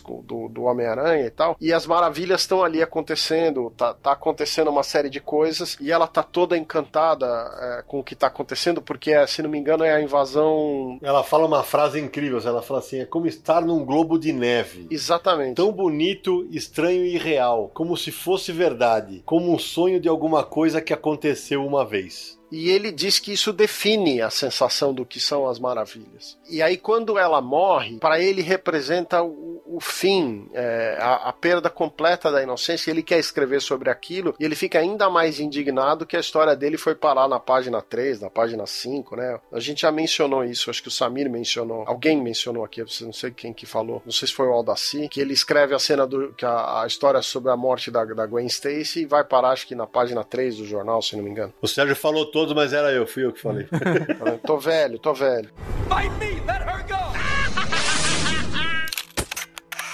Essa cena da, da morte da Gwen Stacy, eu acho que resume aquilo que o Aldaci tava falando de colocar o leitor Isso. ativo na história. Porque quando você lê a história original, que saiu lá em Amazing Spider-Man, sei lá, 123 em, na década de 70. 1973. Então, quando você lê essa história, você lê o Homem-Aranha é, tendo a discussão com o Duende Verde. Você vê o que, que o Homem-Aranha tá pensando, o que, que o Homem-Aranha tá pensando em fazer. Nessa história, você é tirado desse meio e é levado para longe, pro público, você não ouve a conversa entre os dois, você não sabe o que o Homem-Aranha tá pensando, você não sabe o que, que o Duende Verde tá falando, você tá vendo uma coisa e imaginando o que, que aquilo pode significar. É. Se, você, se você analisar Marvels, né, até esse clímax, né, vamos dizer assim, a gente tem o quê? No primeiro livro, nós temos o medo e a Segunda Guerra Mundial. No segundo, nós temos o preconceito, intolerância, ao mesmo tempo tem aquele negócio de celebridade. No terceiro, a gente tem um fim do mundo, propriamente dito. Que é o Quarteto e o Galactus. E no quarto, que é genial, é falar de morte através de uma personagem coadjuvante, mas não é por ela ser coadjuvante que não seja importante também, né, no contexto. A Gwen Stacy é a representatividade dessa pessoa comum que a gente tá falando, né, que, que ela vira vítima desse mundo. E só para deixar registrado o que o Sérgio falou, é, eu vou ler aqui os recordatórios exatamente da sequência. Depois que ela fala, o Phil Sheldon diz o seguinte: Quando vi o deslumbramento no rosto dela, percebi o erro que havia cometido. Alguns de nós reclamavam das maravilhas, alguns as apreciavam. Isso não importava. Elas não estavam aqui para conquistar a aprovação de pessoas mesquinhas, estavam aqui para salvar os inocentes para salvar gente como Gwen. Cara, é muito legal, velho. E Sidão, é imediatamente após isso, imediatamente mesmo, que o Duende Verde sequestra ela e acaba desencadeando na morte dela. Isso. Uma das poucas coisas que sobra em relação à HQ original, que o Samir falou, é o snap, que é a onomatopeia de quando o pescoço dela se parte quando o Homem-Aranha a segura com a teia quando ela tá caindo. E como ele é fotógrafo, é o voyeurismo total, né? Porque ele tá vendo toda a cena com a lente de, de, de zoom dele, Uhum. com a teleobjetiva dando o zoom ali, vendo a cena como espectador, como nós que estamos lendo, tá certo? Então é aquele vo- voyeurismo que você tá vendo o horror acontecer ali na sua frente não tem o que você fazer, né? Então é um- uma, uma cena que tem uma catarse ali, que tem um, um- um efeito é, impactante, porque você é literalmente dessa vez só espectador. Você não tá nem interagindo com os personagens que estão lutando, que estão brigando, porque normalmente você tá nas costas do Aranha, nas costas do Duende Verde, porque é o que o Aldaci falou, você tá lá em cima com eles. E aqui você tá no chão, à distância, vendo a coisa acontecer como espectador. E o Buzek, ele, ele pega esse- essa fase, essa, esse lado, né? O, o dia em que ela morreu, né? Que é, que é uma das maiores né? é, é, tragédias do herói, que é um, um, né? um, um ícone da, da, da editora. E ele para ali, naquela fase icônica, né? Se a gente for ver, assim, pela... Né?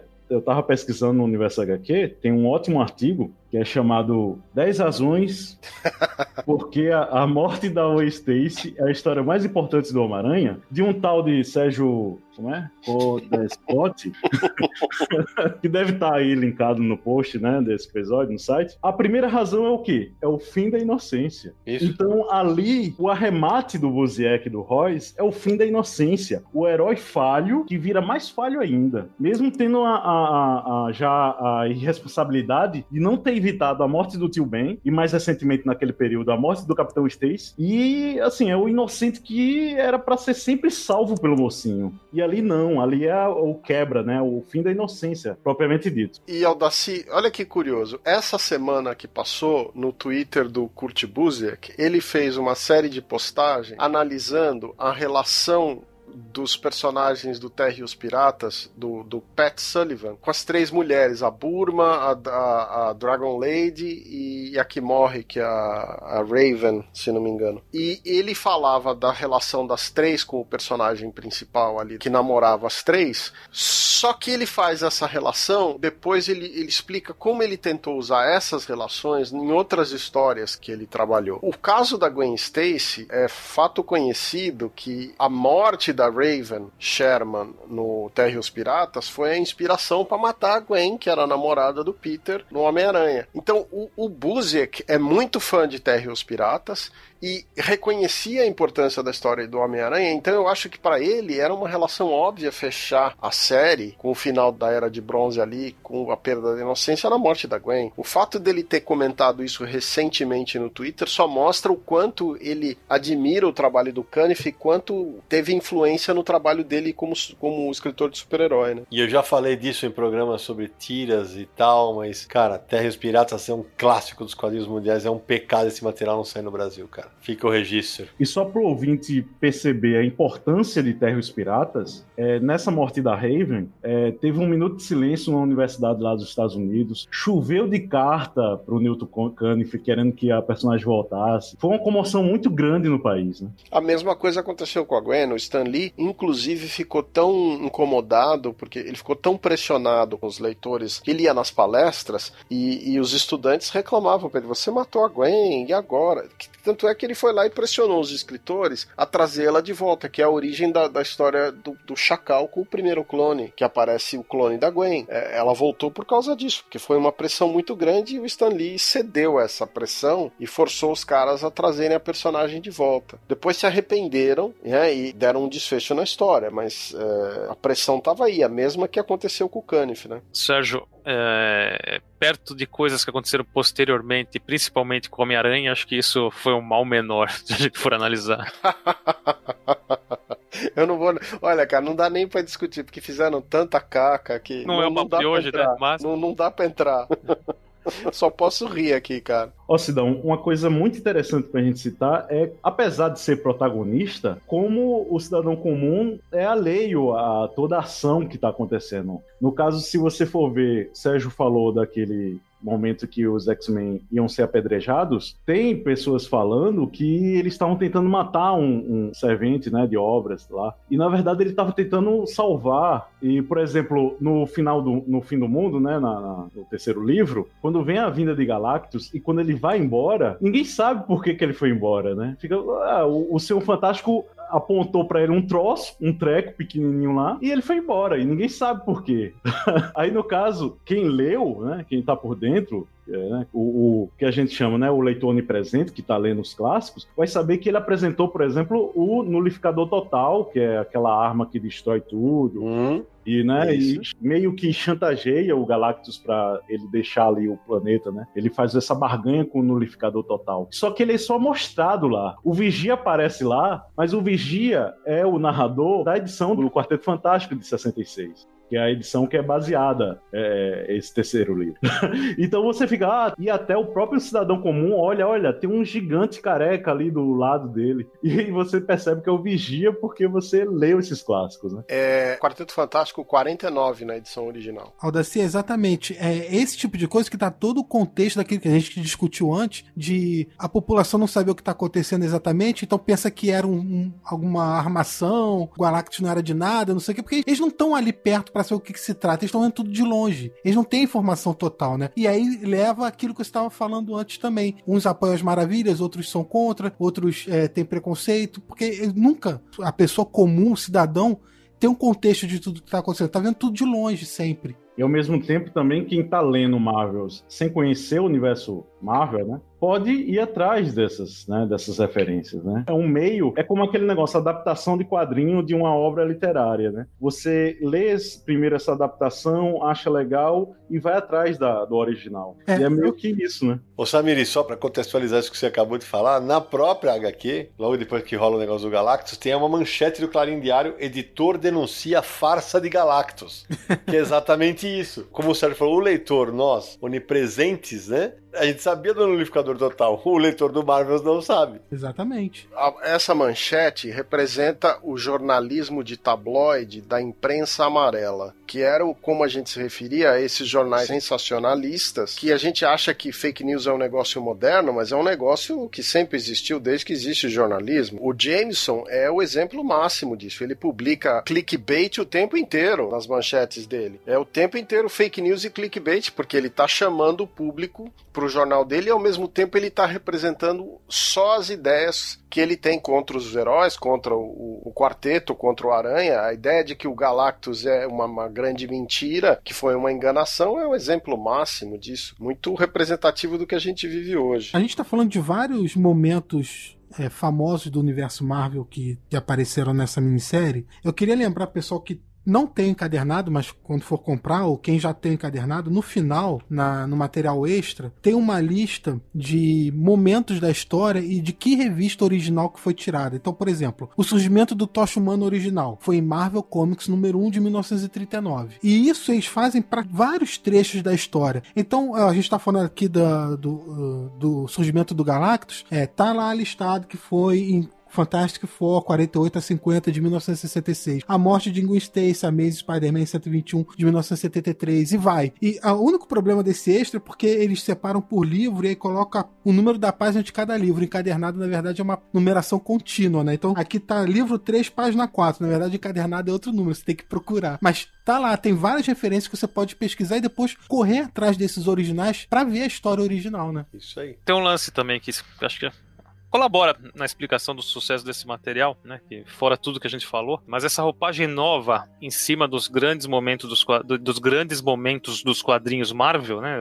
Pro leitor mais antigo, ele é, impacta, né? Causa um impacto. Você rever aquilo num ponto de vista diferente, de uma maneira tão bacana nos principais momentos que tanto emocionaram tantos leitores, né? Eles acertaram na mosca esse tiro. Eu acho que tem dois níveis de, de leitura aí. Para quem leu as histórias originais, deve ser uma coisa bem mais emocionante, deve pegar muito mais do que o pessoal, pessoal mais novo, que às vezes já tá acostumado com histórias mais modernas. Mas eu acho que, independente disso, a obra é, prende qualquer tipo de leitor. Se você gosta do universo Marvel, você vai apreciar da mesma maneira, mesmo que não tenha ainda lido essas histórias originais. Olha, quando eu li Marvels a primeira vez, eu confesso para vocês que muitos dos personagens da Era de Ouro, por exemplo, Thunderer, o, o que o Blazing School, que ele estava até conversando aí com o Aldaci, eram personagens que eu tinha uma vaga noção de quem eles eram. Eles tinham aparecido muito pouco na Marvel moderna e as edições antigas da Marvel não estavam disponíveis para você ler. Então, tinha tinha aquela coisa de quem são essas pessoas, né? A própria Betty Jean, que aparece, que é a,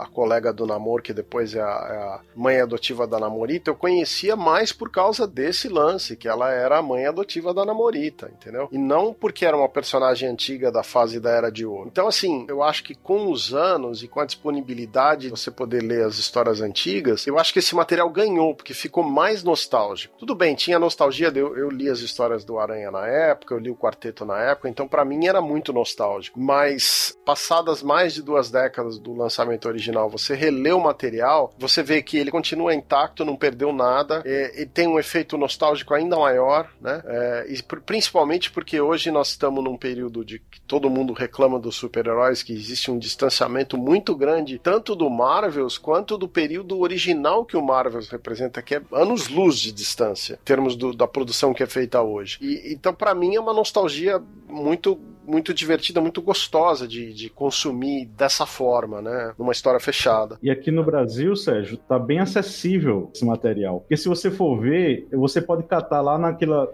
Salvati dos clássicos de capa preta, tem muito material ali que e assim você pode catar essas histórias lá e também tem da Panini também aquelas coleções históricas né, da Marvel que até são mais acessíveis, são mais o preço é, é melhor, né, mais acessível para o leitor. Isso. E tem, por exemplo, do Quarteto Fantástico, você pode ver o casamento, você pode ver a vinda de Galactus. Então, é, assim, não tá tão difícil como estava nos anos 90. Isso é verdade. Já que o Aldaci falou de, do mercado brasileiro, vale a gente citar como é que foi a publicação de Marvels no Brasil. Brasil. A gente já citou no começo do programa, né? É, dizendo que em 1995 Abril lançou em quatro partes, uma minissérie. Porém, a gente citou aqui que teve edição zero, né, Samir? Onde saiu quem publicou? Pois é, a, como você comentou, a, a minissérie saiu originalmente aqui no Brasil em 95 pela Abril. Lá nos Estados Unidos saiu uma edição chamada Marvels Zero, que saiu também em 95, um ano depois da publicação original, que lá foi em 94. Mas isso só chegou no Brasil em 2001 pela já extinta editora Pandora Books, que lançou uma edição especial chamada Marvels Zero, que conta essa história do, da criação do, do Tocha Humano original. Né? A partir de então, a Panini assumiu a publicação da Marvel e vem lançando encadernados. Então essa história já é incluída em todos os encadernados desde então, é publicado como parte da história original. Então saiu em 2005, a Panini publicou um encadernado chamado Aniversário de 10 anos, né, comemorando uma década. Aí a capa dessa edição, Samir, eram as quatro capas é, como se fossem quatro cards, né? Escrito Marvels no meio, edição de décimo aniversário. Isso, isso para capa cartonada. Para capa dura, era uma capa preta, escrito Marvels em prateado. E isso que você tá falando era uma sobrecapa. Então, usava a mesma capa da encadernado cartonado para sobrecapa de capa dura. Isso. Aí a Panini republicou essa edição em 2010. Exato. Relançou. Em 2013, a Salvat publicou a minissérie naquela coleção de graphic novels dela, foi no volume 13. Sim. E em 2017, a Panini publicou um novo encadernado de Marvels com uma capa diferente, que é a da Sim mencionou, que é o Phil Sheldon tirando a foto do gigante. Mas o conteúdo é igual, é o mesmo conteúdo da edição comemorativa de 10 anos. E também o conteúdo é muito parecido da edição da Salvat. Os extras são todos iguais, só muda um texto, que é um texto do Kurt Busiek, que não tem nas edições da Panini. Em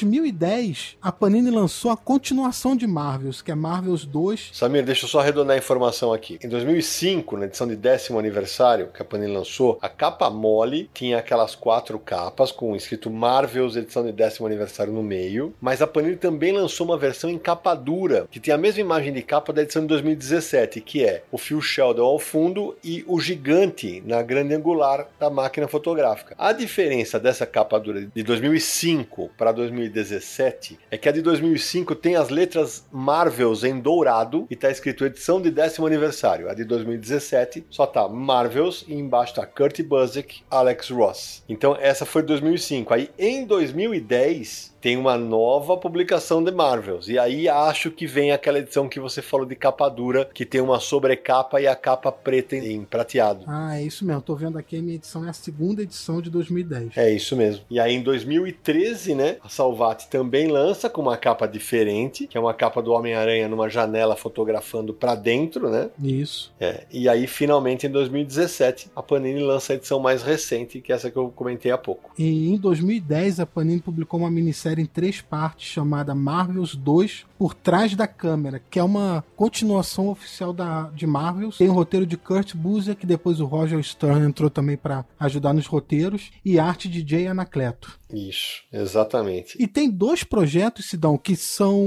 não são continuações de Marvels, mas são referências, foram criados a partir inspirados por Marvels. Pra ver como essa obra influenciou, né, Samir? Todo mundo queria ter a sua lasquinha. Pois é, em 1995 nos Estados Unidos e 98 no Brasil, teve uma minissérie chamada Ruínas. Quem publicou aqui no Brasil foi a Mitos. O título brasileiro é Ruínas, o fim do universo Marvel, roteiros de Warren Ellis e arte de Teresa Nilsson Hayden e Cliff Nilsson. Essa minissérie, se Marvel mostrava o surgimento das maravilhas, Ruínas mostra o fim das maravilhas. Não é uma continuação propriamente dita, porque é tipo uma história alternativa e tal, mas o Warren Ellis cria umas maluquices lá mostrando o fim das tal maravilhas, inclusive tem o Phil Sheldon na história. E também tem uma outra minissérie chamada Código de Honra, publicado pela editora Abril aqui no Brasil em 1998, que é uma minissérie em quatro partes, que ela mostra, tem uma premissa muito parecida de Marvel, só que em vez de ser sobre ver os acontecimentos sob o olhar de um repórter fotográfico, são os acontecimentos sob o olhar de um policial.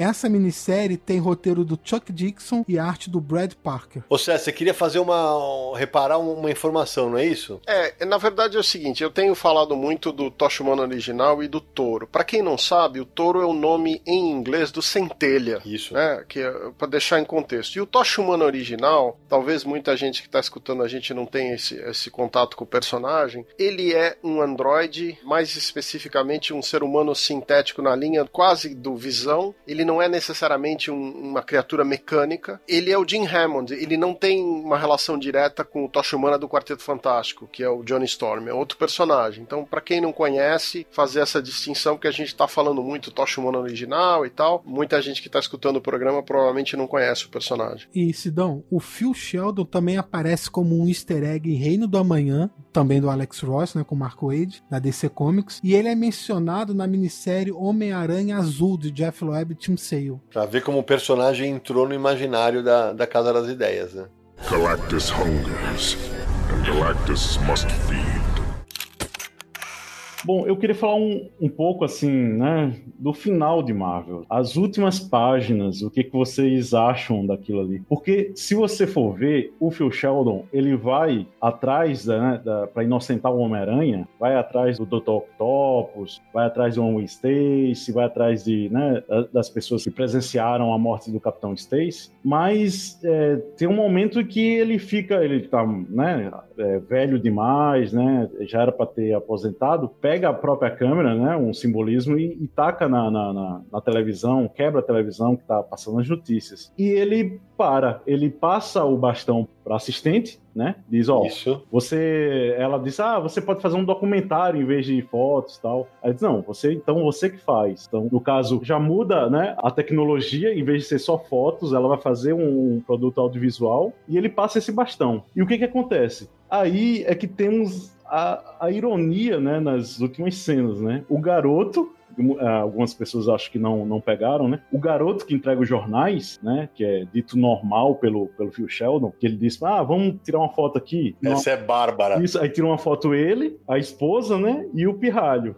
E diz: Como é teu nome? Ele fala: Danny Cat. Quem não Exato. sabe quem é Danny Cat é um futuro motoqueiro fantasma, né? Ele vai ser o segundo motoqueiro fantasma. E já exercitando o dom de andar entre du- em du- duas rodas, né? Que ele é entregador de bicicleta, assim. e na penúltima cena, a gente vê de baixo pra cima, né? Em contra-plongé, de novo, né? Como aquele negócio do gigante. Ah, uma nuvem negra, né? Que a gente não sabe se tá encobrindo o sol ou se tá descobrindo o sol. E meio que sintetiza aquele final de inocência, né? No caso, a aproximação dos anos sombrios. né? Olha, eu tenho a impressão que esse período marca per- é perto do momento onde o Busiek começa a trabalhar como profissional nos quadrinhos. Eu tenho a impressão. Se eu não me engano, ele começa a trabalhar como profissional na segunda metade dos anos 70, começo dos anos 80. Se, precisaria confirmar isso, mas assim, eu tenho a impressão que é o momento que marcou ele como leitor do fim dessa coisa da Marvel clássica, do, do momento clássico. Eu acho que a escolha é essa, entendeu? Isso aí, mais do que isso, acho que Marvels começa a delinear pro Buzzek a, a carreira que ele viria a construir como o nerd pesquisador, que foi o cara que depois viria a fazer, por exemplo, o encontro dos Vingadores com a Liga da Justiça, tanto que ele conhecia dos dois universos. É um tarado por pesquisa, né? E para quem não conhece o material do, do Buzzek, você é um ouvinte mais recente, é, procure ler Astro City, por exemplo, que é algo fora dos, dos personagens da DC e da Marvel, criado por ele, um universo incrível de super-heróis, tem histórias belíssimas, sempre com uma pegada muito mais emocional, mais humana, muito bacana. Astro City também conta com a participação de Alex Ross, ele cria todas as capas, criou o design dos personagens. E ele, é- eu diria que Astro City é uma sequência espiritual de Marvels. Tem muito do clima de Marvels nela. Tem,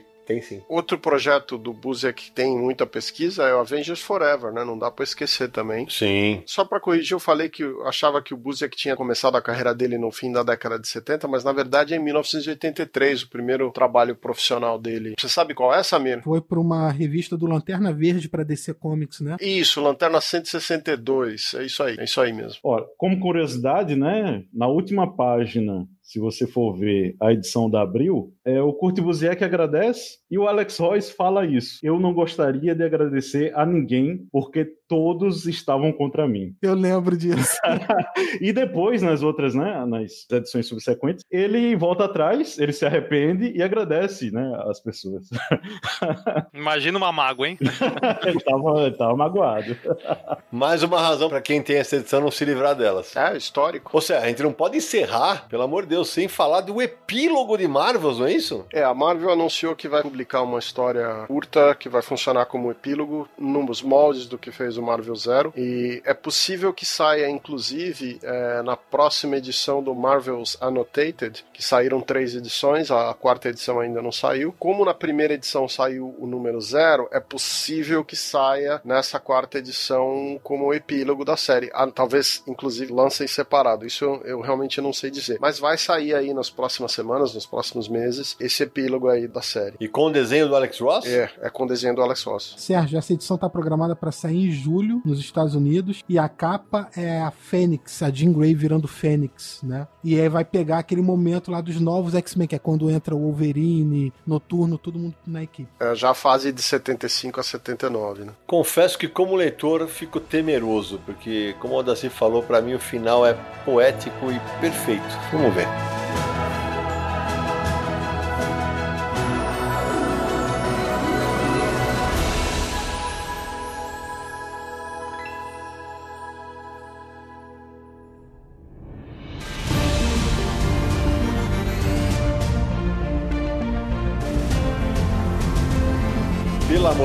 Papo espetacular. Mas bom, antes de terminar, menino Samir Naliato, quem quiser encontrar o Confins Universo nessa internet da Era das Maravilhas, como faz? Você que já nos ouve há algum tempo, ou você que está começando a nos ouvir agora nesse episódio de Marvel, saiba que você pode encontrar todos os episódios de Confins do Universo em podcast.universohq.com. Já são 78 episódios, dá pra fazer uma bela de uma maratona aí. E se você preferir ouvir o programa pelo iTunes, é só buscar por Confins do Universo. Você assina o feed para receber os novos episódios. Você pode deixar a sua avaliação no, votando lá em quantas estrelinhas nosso podcast merece. Você pode deixar o seu comentário também com o que acha do programa programa. E agora também, como eu mencionei no início, estamos no Spotify. Entre lá, assine a notificação do Spotify que você também vai receber por lá todos os episódios, ok? Se quiser mandar uma mensagem pra gente, o e-mail é podcast@universohq.com. Se preferir um áudio do WhatsApp, é DDD 11 94 583 5989. Você pode aqui ter a sua voz no Confins do Universo. Confins do Universo é um podcast do site Universo HQ, www.universohq.com. Estamos no Twitter, no Facebook, no Instagram, é só buscar por Universo HQ. E lembrando sempre, Confins do Universo é quinzenal. Visite e nos apoie em catarse.me barra Universo HQ. Meu caríssimo Samir Naliato, hoje teremos mensagens dos ouvintes? Teremos mensagens dos ouvintes, mensagens de áudio, e-mail, WhatsApp, Instagram, um monte de mensagens. Vamos começar? Então bora lá que eu vou separar as minhas também. Vamos nessa. Fala pessoal do Confins do Universo, aqui quem fala é o Alex Mir. Acabei de ouvir aqui o, o podcast sobre os 80 anos do Batman. Muito bom. É, inclusive queria parabenizar vocês não só por esse episódio, mas por todos os outros. Sou fãzaço de vocês. Bom, é, eu, eu senti falta de, de uma citação aí é, talvez por ela ter sido independente ou porque realmente porque são muitas obras mesmo, né? É, de um curta feito em 2003 pelo Sandy Corolla chamado Batman Dead End. É, foi uma obra que para mim assim ela foi foi muito interessante, né? Porque é uma história do Batman, né? Que está perseguindo o Coringa que fugiu do asilo Arkham e no meio do caminho ele encontra o, o Alien, né, de oitavo passageiro, e também o Predador. E, cara, é, foi muito legal isso, né? Foi, foi, foi uma coisa que a gente ainda não tinha visto. Né? É, principalmente o que chamou muita atenção em relação a, a todo o, o, o cenário, né? a Gotham ali que ele, que ele caracteriza e também o clima, que foi aquele clima bem dark, né, que a gente já é, que a gente gosta de ver no Batman. É, e, e, isso chamou muita atenção, até porque em 2003 os filmes do Nolan ainda do Nolan ainda não tinham sido exibidos, não tinham sido, não tinha começado a trilogia. E a gente tinha vindo aí de um Batman, né, que foi o Batman lá do George Clooney, do Sr. Gelo lá do Schwarzenegger, que para mim foi um fiasco, né? É, foi o pior Batman que já fizeram é, em toda a história para mim e também é, é, foi, foi pior do que os outros, que os outros eles ainda ganharam, me ganharam por causa dos vilões, né? E, e nesse realmente, assim, para mim foi um fiasco, né? É, é, então serviu para mostrar que o Batman poderia ser caracterizado como ele era caracterizado nos quadrinhos, né? aquela, aquela forma que ele é caracterizado. E eu não sei nem também se isso não influenciou de alguma forma o trabalho do Nolan, né? É, quando ele fez a trilogia do Cavaleiro das Trevas. É, bom, é isso, né? É, espero ter contribuído de alguma forma. Novamente, parabéns aí pelo podcast. E vamos em frente.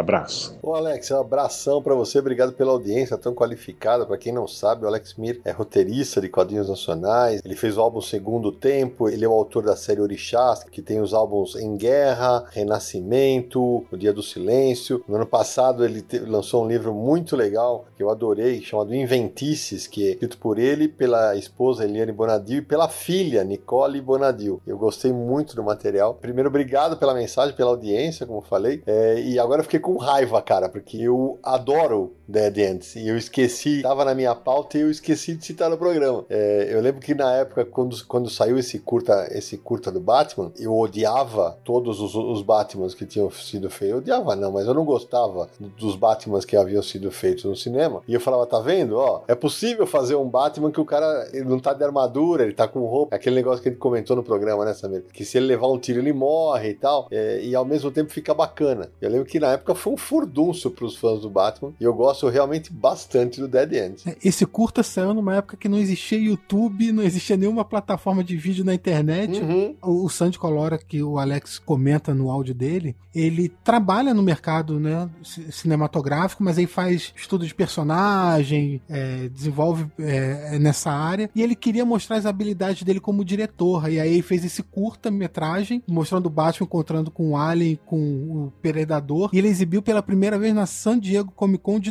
2003. Aí logo depois botou na internet. E eu lembro que foi uma febre, todo mundo passando um pro outro. Olha que legal e tal. E é bem legal mesmo o curta. É verdade. Vou até assistir de novo. Obrigado pela lembrança, Alex. Vou colocar então o vídeo também no post desse episódio. Boa. Vamos pro próximo. Vai. Saudações, professores do Confins. Aqui quem fala é o Cleberton, ilustrador de São José dos Campos. Sobre o episódio do Batman, é, eu queria dar uma informação curiosa. Como o videogame não é muita área de vocês, né? É, tem um jogo do Batman de 2016 que é Batman The Telltale Series. E nesse jogo ele, eles fazem uma coisa com a história bem estranha, assim, que eu nunca, pelo menos eu, nunca tinha visto, né? Lógico que com 80 anos de história aí já pode ter acontecido nos quadrinhos em algum ponto que eu perdi. Mas, particularmente, eu não me lembro. Mas no jogo, eles colocam os pais do Bruce Wayne como. como eles tinham afiliações com o Falcone. E até quando o, o Bruce vai confrontar o Alfred, o Alfred fala para ele que, que era verdade mesmo, que eles tinham escondido isso do, do Bruce para o Bruce não crescer do mesmo jeito que eles e não cometer os mesmos erros. É, como isso é, é, é uma, é uma- é muito diferente da origem né, do Batman, eu queria saber a opinião de vocês desse caso. Né? Ô, Cleberton, você tem razão, que você falou. Já foi feito tanta coisa com o Batman nesses 80 anos. Eu já lembro, eu lembro, no- não exatamente isso, mas eu, eu lembro de, de versões né, em que os pais do, do Bruce Wayne teriam ligações com o mundo do crime. Eu, eu esqueci até de citar no programa do Batman. Tem, tem uma história bizarra em que aparece um irmão do Batman, cara. E a história é tão demente, é tão ruim, que assim, o irmão, ah, ele, por ele ter tendências assassinas, ele é internado num manicômio e ele volta depois. Cara, é uma, é uma daquelas bizarrices dos anos 70, né? Mas o Samir, o Samir lembrava, né, Samir, quando tava falando em off, de uma história nessa pegada, né? Sempre quando um autor ou uma empresa quer fazer alguma coisa nova com Batman, tenta colocar lá o temperinho dele, né? Botar alguma coisa diferente pra dar uma renovada do que as pessoas estão acostumadas a ver. E teve aquela, aquela linha chamada Terra 1 da DC Comics. Teve o Superman, Batman, Mulher Maravilha, Novos Titãs e tal. E na série do Batman, que é escrita pelo Geoff Jones e desenhada pelo Gary Frank, eles fazem, claro, o pai do Bruce Wayne é da família Wayne e a mãe, a Marta, é da família Arkham. Então, na verdade, o casamento juntou as famílias Wayne e Arkham. É uma coisa que não existe na cronologia tradicional do Batman. Então, sempre tentando fazer alguma coisa diferente, dar uma renovada e explorar outros caminhos aí. E eu fiquei curioso com esse game que ele falou. Vamos, vou, vou falar com meu filho, que é o entendido do assunto. Ô Samir, eu recebi uma mensagem aqui de um cara que é um amigo muito querido, o Hugo Jesus, de Portugal. Boa, Sidão, tudo bem? Vim aqui deixar os parabéns e obrigado pelo podcast Confins do Universo. Eu já o seguia, mas a dada altura deixei e voltei quando retornaram a fazê-lo regularmente. Tenho meu pai com cancro, com câncer, né? Estou a ir regularmente aos tratamentos, não tenho uma relação fácil com ele, mas não o deixo completamente na mão e faço o possível para que seja bem tratado e, quando possível, acompanho-o. É, como deve calcular, o que já não é uma situação fácil, estar com quem não se quer estar piora sendo num local onde se vê sofrimento. A minha companhia muitas vezes são os podcasts e o vosso é um dos meus preferidos por ser de longa duração e por falar de algo que amo tanto. O vosso trabalho é ótimo e o à vontade faz com que me sinta ali numa mesa entre amigos a falar dessa arte tão querida e que tantas alegrias me deu. Muito obrigado mesmo, conhecendo a sua voz e você pessoalmente, faz com que sinta que tenho ali um amigo que infelizmente nem sempre posso ver. Estou mais magro, faço caminhadas e vocês estão ali também me acompanhando. Há alguns episódios que já ouvi mais de uma vez, como os que fazem a surpresa para você, o da Crise nas Infinitas Terras e o das traduções com o JP. Tenho orgulho de ter colaborado de alguma forma com o Universo HQ e sempre que quiser algo relacionado à nostalgia, me diga. Passando as sugestões em episódios, sei que a ideia é sempre de algo que possam também fazer lista de sugestões, mas espero ansioso um que fale de editoras como Ebal, Block, acho que também seria uma boa, um sobre filmes trash de super-heróis, como vocês já brincaram sobre isso, e também um sobre o Zé Carioca, se possível com um dos autores ou editores, e quando for um Mundial de Futebol, um sobre futebol nos quadrinhos. Um forte abraço, desejo que tudo esteja bem com você. Hugo, muito obrigado pela audiência, pela mensagem, pela amizade daqui do Brasil, desse lado do Atlântico. O que a gente pode desejar é que tudo de melhor aconteça pro teu pai, que as coisas, que a saúde dele melhore e que a relação de vocês também melhore. A gente agradece pela audiência e saber que a gente ajuda vocês de alguma maneira, fazendo companhia, levando conteúdo bom sobre história em quadrinhos, para nós já é um presentaço. Queria mandar um abraço também pro Hugo, pro pai dele, torcendo para tudo dar certo. E ano passado quase que rolou um de futebol durante a Copa do Mundo. Quase. É verdade, é verdade, quase. Próxima, Samir. Sidão, a gente recebeu uma mensagem aqui da Gaia Mariazinha, é o apelido dela no Instagram. Vou ler aqui para você. Sabe, quando eu era criança e não tinha amigos, a única coisa que eu tinha possibilidade de fazer era ler HQs. Histórias em quadrinhos sempre foram minhas melhores amigas e sempre me ajudaram nas soluções mais difíceis da minha vida. Eu tenho apenas 20 anos e só 12 anos de leitura de quadrinhos, mas eu queria dizer que, mesmo sendo nova, eu me senti finalmente acolhida ouvindo o podcast de vocês. Putz, que legal. Já escutei todos e eu só posso dizer que me sinto muito grata por tecnicamente sentir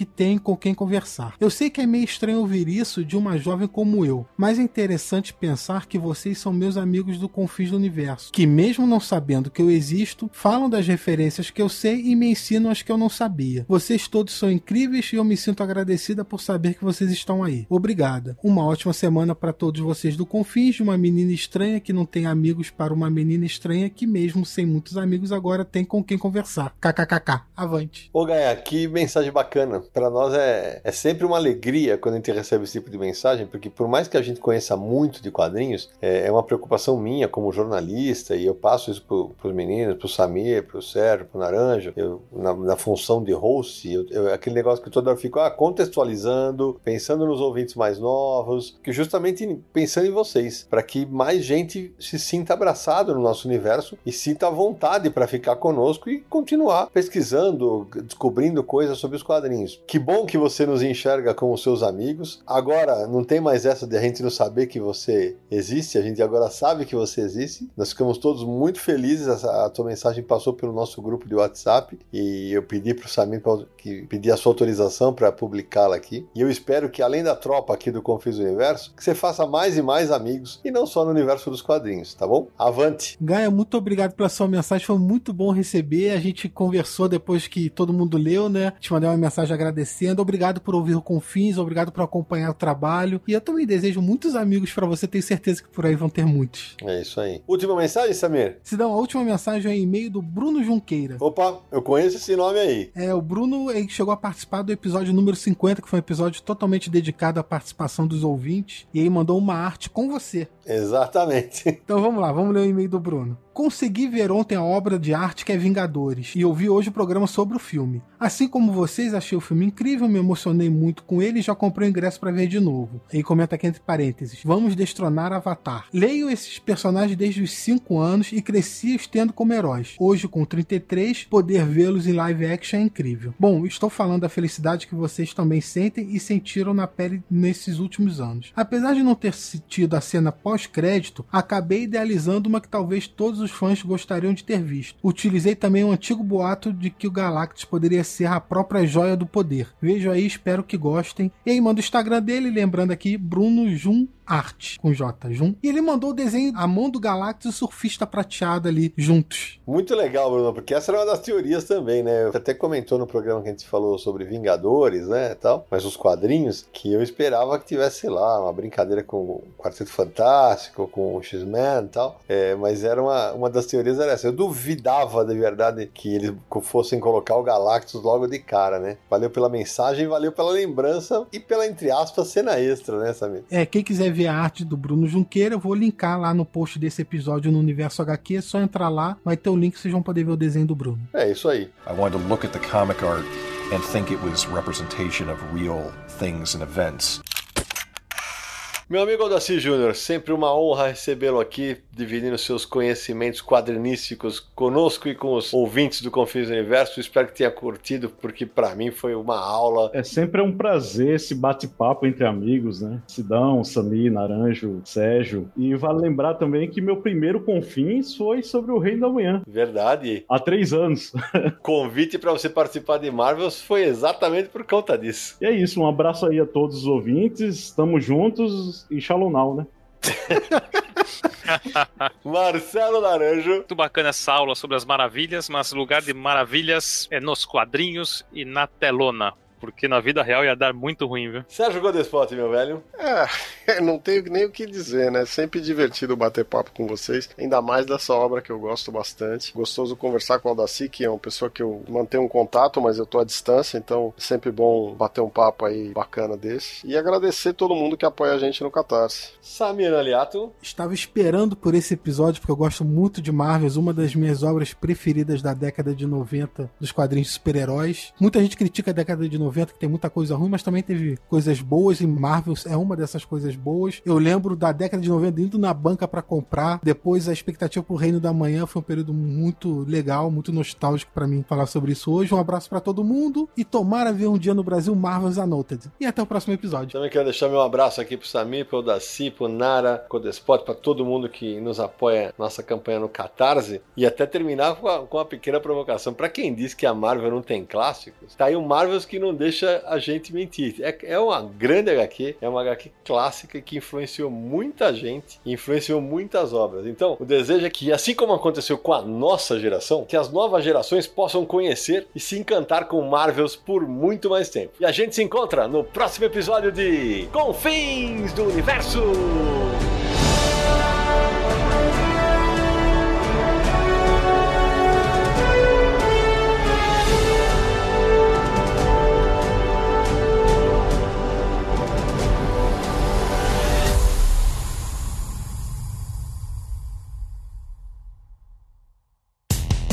Dia mais claro ou na noite mais densa, você está deixando a nossa presença. Faça uma boa viagem de volta, mas não fique disperso. Nos encontraremos no próximo episódio de Confins do Universo.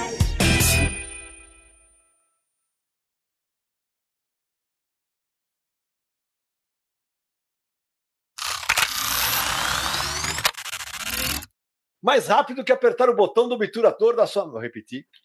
Mais rápido do que apertar o botão do. Puta que pariu, velho. Já tá nos extras. É, Já vai pros extras. extras. tá. Mais rápido do que o começo do programa, já tá nos extras. É, ele já tinha um, um- um tempo, ele tinha passado pela DC, ele estava fazendo Luke Cage na Marvel, ele já tinha um históricozinho, porque ele, acho que se não me engano, 10 anos mais velho. Históricozinho não dá. É, ok. Históricozinho foi para os extrazinhos. É, já- já- ok, ok. Ele já tinha um histórico.